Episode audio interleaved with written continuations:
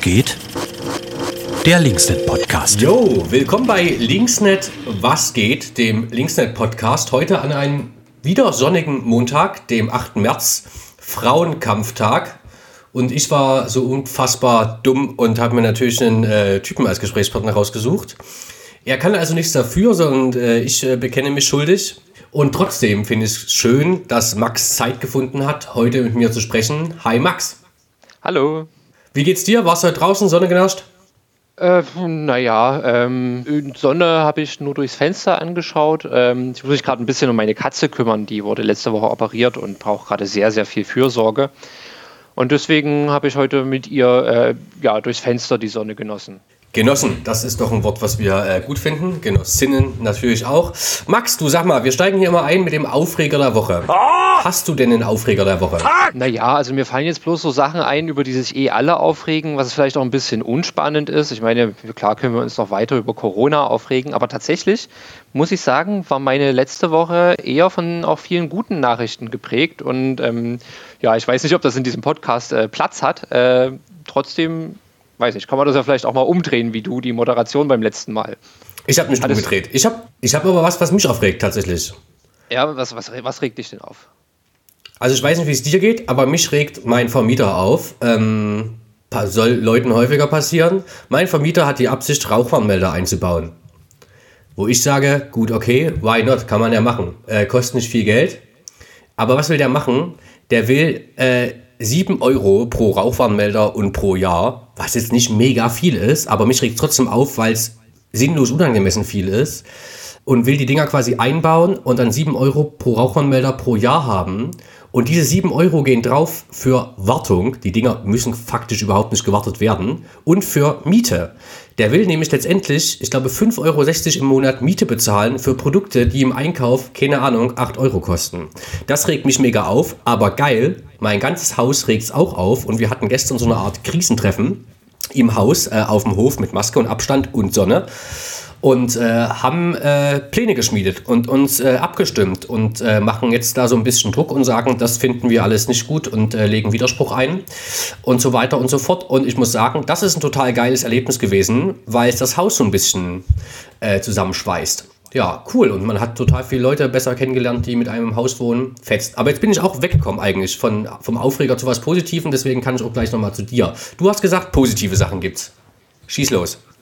Ja, ähm, also letzte Woche ähm, hatte ich einige Termine, ähm, wo es um ähm, Aufarbeitung von Kolonialgeschichte in Leipzig ging. Und da äh, muss ich sagen, habe ich echt das Gefühl, dass sich in der Stadt auch was bewegt. Also der Stadtrat hat ja dazu schon einen Beschluss gefasst, ähm, das eben auch mehr in den Fokus zu nehmen. Und ähm, nun kommt es halt auch in der Verwaltung an, dass es halt wichtig ist. Und ja, ich habe ein bisschen das Gefühl, dass da auch gerade ähm, auf sehr vielen Ebenen ähm, sich Menschen auch möglicherweise zum ersten Mal mit dem Thema beschäftigen und da eben auch ähm, nicht nur ähm, weiße Expertinnen hören wollen zu dem Thema, wobei das oft der erste Aufhänger ist, aber äh, so diese Einsicht, dass es natürlich auch eine breite Community ähm, äh, braucht, um so eine Aufarbeitung zu machen. Ähm, ich denke, da wären gerade erste gute Schritte gegangen von der Stadt. Was, was sind denn so in Leipzig die Hotspots, wo man sagt, ey, äh, Kolonialvergangenheit, da muss man dringend dran, da muss was gemacht werden. Naja, ich würde das anders äh, aufziehen. Also du hast halt bestimmte Orte, die klar mit der kolonialen Vergangenheit verknüpft sind. Ähm, du hast die, das Ethnografische Museum, also das Grassi-Museum, ähm, aber auch den Zoo, du hast ähm, das Naturkundemuseum, äh, Institute der Universität. Aber das eigentliche Problem ist, dass es sich nicht auf Orte beschränkt, sondern dass es, ähm, also die Nachwirkungen des Kolonialismus sind eher ein Problem, ähm, äh, wie wir die Welt wahrnehmen, wie wir äh, über andere Menschen denken. Also Rassismus zum Beispiel ist ein äh, exklusives Produkt des Kolonialismus, der benötigt wurde, auch um dieses koloniale System aufrechtzuerhalten und durchzusetzen. Und das wurde eben ähm, ja niemals hinterfragt oder nur sehr zögerlich und ähm, vor allem wurde es nicht von der Mehrheitsgesellschaft gehört.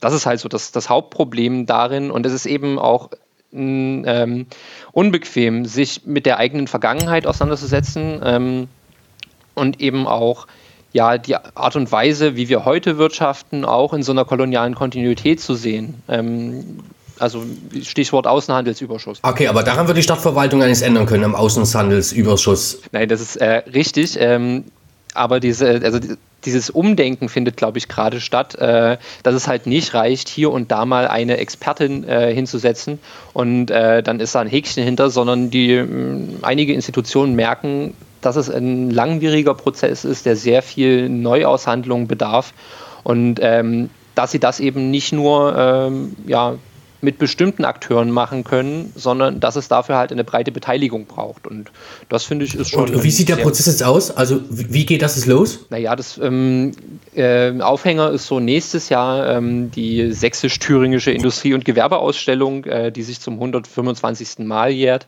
Das war ursprünglich äh, im 19. Jahrhundert, also 1897 war das, ähm, war eine ähm, ja, Leistungsschau der mitteldeutschen Wirtschaft äh, im weitesten Sinne, aber da war auch ähm, ein Teil die deutsch-ostafrikanische Ausstellung, auf der auch Menschen aus dem heutigen Tansania zur Schau gestellt wurden. Ähm, und die Stadt ist halt als sie sich dann dieses Projekt gemacht hat, von vornherein auch auf Akteure zugegangen, äh, mit denen sie jetzt vorher nicht zusammengearbeitet hat oder wenig Kontakte hatte und hat sie ja von Anfang an mit ins Boot geholt und daraus wird jetzt gerade so ein größerer Prozess. Ähm, da äh, müssen aber, glaube ich, noch sehr, sehr viele Sachen auch ähm, ausverhandelt werden, wie man äh, das angeht. Ähm, dann gibt es ja auch noch den großen Plan, äh, die, den Kolonialismus ins Erinnerungskonzept der Stadt Leipzig einzubinden, wo, glaube ich, auch noch niemand so richtig eine Idee hat, wie das passieren kann, weil es eben auch noch nicht äh, klar ist, ähm, wer das am Ende festlegt und äh, auf wessen Dezernatstisch das liegt sozusagen. Wobei das im äh, Kulturdezernat, glaube ich, ganz gut aufgehoben ist. Aber würdest du insgesamt sagen, irgendwie, äh, wenn du so Leip Leipzig als Stadt einsortieren müsstest, wie der Umgang Leipzigs mit dem Kolonialismus ist, ist es quasi also es klang jetzt gar nicht so negativ, was du erzählst. Würdest du sagen, eher, eher gut, vorbildlich, auf dem richtigen Weg? Oder gibt es auch, weiß nicht, andere Städte, äh, Gemeinden, die da deutlich weiter sind? Kann man das überhaupt irgendwie so einsortieren, dass man sagt, irgendwie im bundesrepublikweiten Vergleich ist Leipzig, keine Ahnung, Mittelfeld oder Spitzenreiter oder baut richtig Mist? Oh, ich glaube, da ähm, habe ich nicht genug empirisch gearbeitet dazu. Also ähm, ich habe den Eindruck, dass es einen Unterschied macht, wie die Mehrheiten im Stadtrat sind, ähm, dass dadurch einfach auch viel mehr ähm, ja, die Verwaltung unter Druck gesetzt wird durch Beschlüsse, ähm, äh, durch eine Mitte-Links-Mehrheit sie, ja, die Stadt steht jetzt so ein bisschen am Anfang. Also, das ist halt nicht zu vergleichen mit Berlin, die im vergangenen Jahr eine Million Euro ähm, für die Aufarbeitung der Kolonialgeschichte der Stadt beschlossen haben und da eben auch äh, Stellen geschaffen haben und so weiter. Ähm, ich denke, da sind jetzt hier äh, Anfänge ähm, am Entstehen. Ja, und das. Äh, wird sich zeigen, wie nachhaltig auch so ein Prozess sein kann. Also man kann es einfach noch nicht genau sagen, weil eigentlich steht Leipzig noch ziemlich weit am Anfang. Naja, gemessen an der Rolle, die die Stadt im Kolonialismus gespielt hat, ja. Äh, also Leipzig war zwar jetzt nicht ähm, wie Hamburg oder Berlin in ähm, diesem Kolonialsystem eingebunden, dass sie ähm, ja dass die Kaufleute von da kamen, die dann am Ende auch äh, ihr Unwesen in, äh, in, der Fremdherrschaft getrieben haben.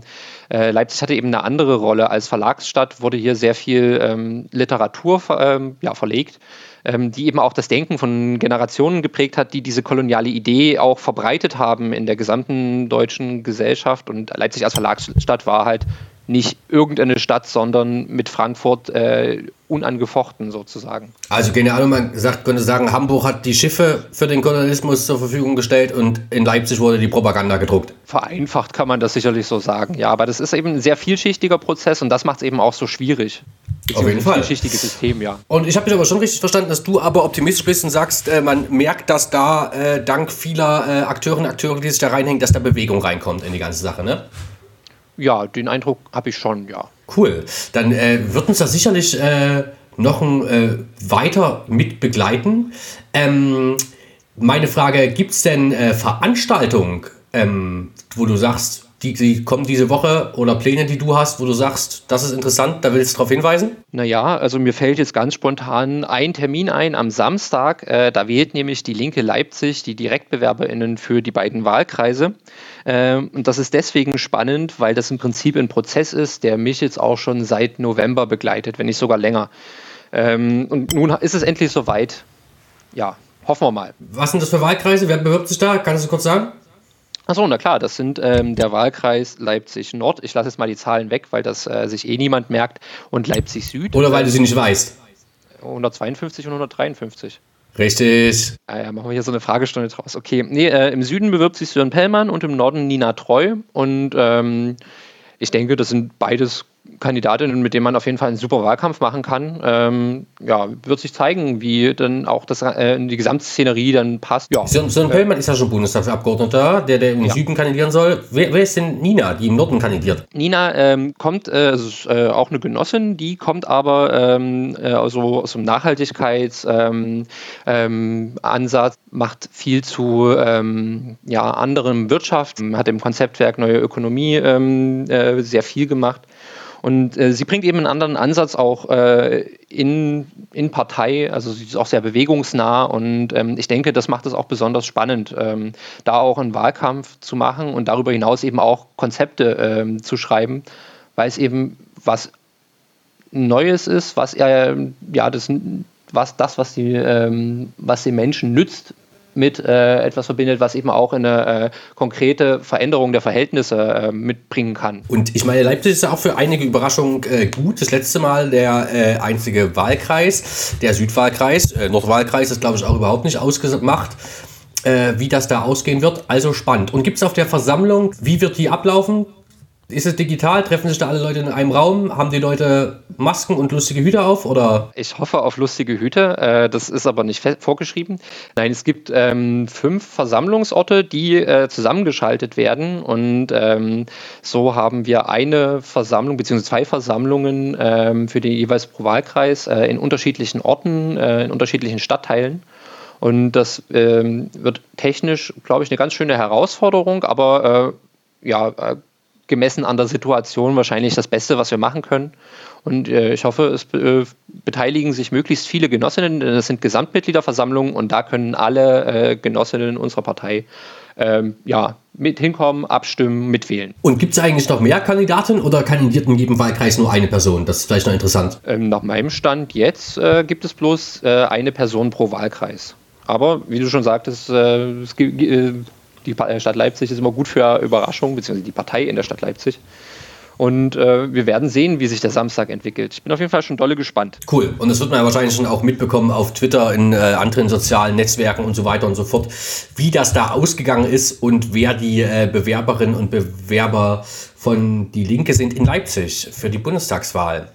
Ja, Max, jetzt bleibt dir vor allem noch eine Aufgabe, nämlich eine Person zu nominieren, mit der du das nächste Mal sprechen willst. Na, mir fällt noch eine andere ein. Also du hast ja beim letzten Mal vollmundig angekündigt, hier was über das Pfingstcamp zu erfahren. Ach stimmt, das habe ich vollmundig angekündigt.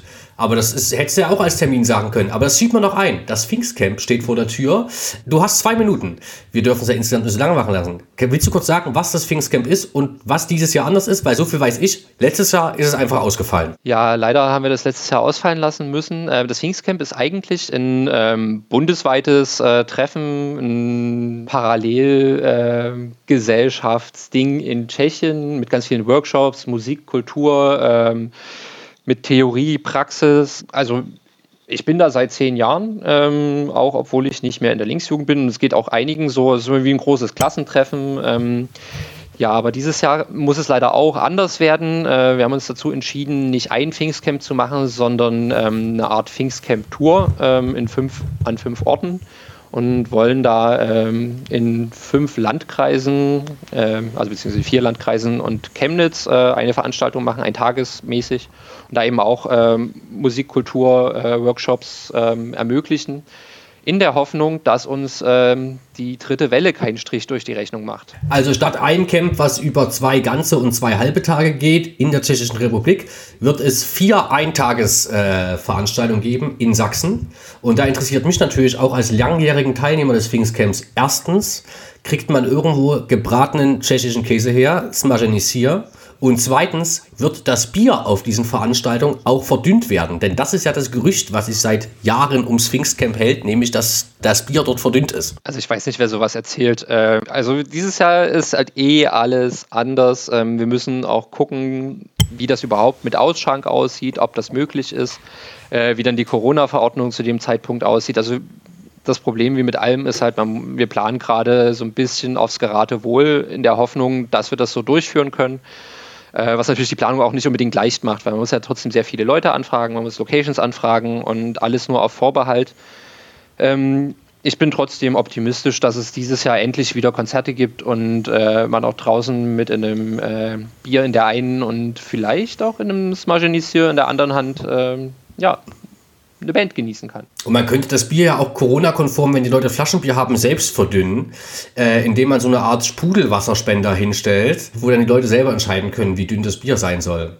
Oder du stellst dich hin mit einer Wasserflasche, die äh, mit Maske natürlich, und verdünnst das Bier von den Leuten, dann könntest du Wassermax sein. Das ist doch witzig, oder? Yay. Wie ich gehört habe, bist du auch der einzige Mensch, der verdünntes Bier trinkt. Das ist, äh, halte ich für ein Gerücht. Ähm, alle Leute, die Radler trinken, trinken zum Beispiel äh, verdünntes Bier. Das klingt da aber erstmal trotzdem nach einem Plan und äh, nett, dass das gewissermaßen das Pfingstcamp vielleicht doch stattfindet, wenn auch anders. Das ist, glaube ich, für alle Leute äh, die bessere Nachricht als es findet gar nicht statt.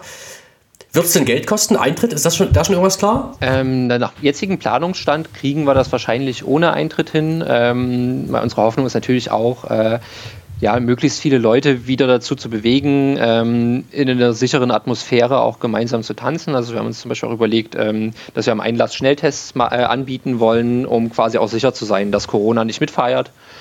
Und genau, da sind wir gerade in der Vorbereitung, das so sicher wie möglich hinzubekommen und sind guter Dinge, dass wir ähm, da auch ja, mit unseren Locations, die wir angefragt haben, da auch was Gutes hinbekommen. Cool. Also, wenn wir Glück haben, gibt es äh, dieses Jahr viermal die Möglichkeit Fünfmal. auf an, fünfmal auf wahrscheinliches Tanzen, auf gebratenen Käse, auf verdünntes Bier, wenn man Lust auf verdünntes Bier hat, ansonsten einfach so.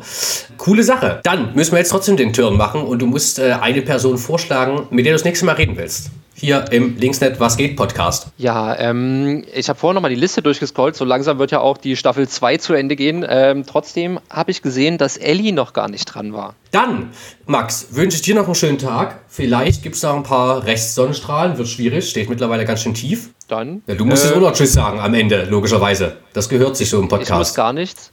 Ich wünsche euch auch noch eine schöne Woche, ihr ZuhörerInnen. Dir auch. Ciao. Tschüssi.